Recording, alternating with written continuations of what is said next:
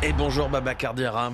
Bonjour. En football, la Côte d'Ivoire a tenu tête au Maroc, demi-finaliste de la dernière Coupe du Monde. À domicile, dans un Félicia paré d'orange, les éléphants ont certes concédé hier un nul, un but partout, mais la prestation d'ensemble est plus que positive, car les Ivoiriens ont été les plus remuants dans ce match amical, bien servi par Jonathan Bamba, l'attaquant.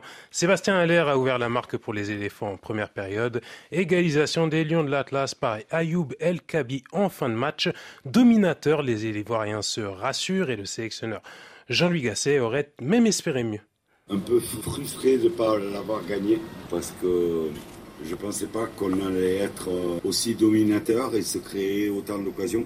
Le Maroc est une défense euh, très hermétique, mais fier, fier de mes joueurs parce que quand on a 60% le ballon contre le demi-finaliste de la Coupe du Monde, alors que nous, on est en construction et eux, ils sont déjà rodés avec des joueurs euh, très expérimentés, je vous dis, on est sur le bon chemin. Jean-Louis Gasset avec Yuen Gourlet. La Côte d'Ivoire dispute mardi un nouveau match amical au Félicia face à l'Afrique du Sud.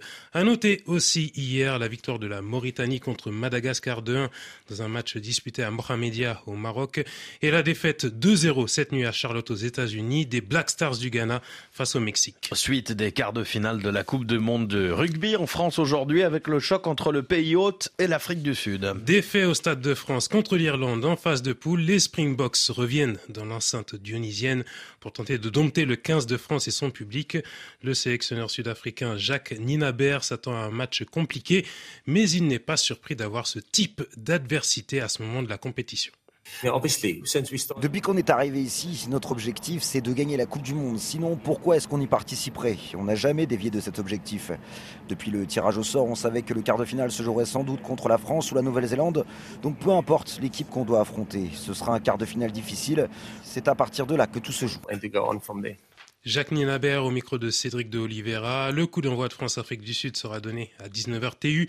Mais rendez-vous dès 18h40 pour la prise d'antenne sur RFI avec l'intégrale du match.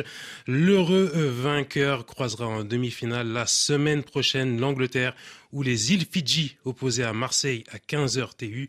La première demi-finale est connue après les résultats d'hier. Elle opposera l'Argentine à la Nouvelle-Zélande. Et puis l'Angola disputera une nouvelle fois le tournoi féminin olympique de handball. Une habitude pour les Angolaises qui ont validé une troisième victoire en trois matchs face au Cameroun 27-21 dans le cadre du tournoi africain de qualification au JO.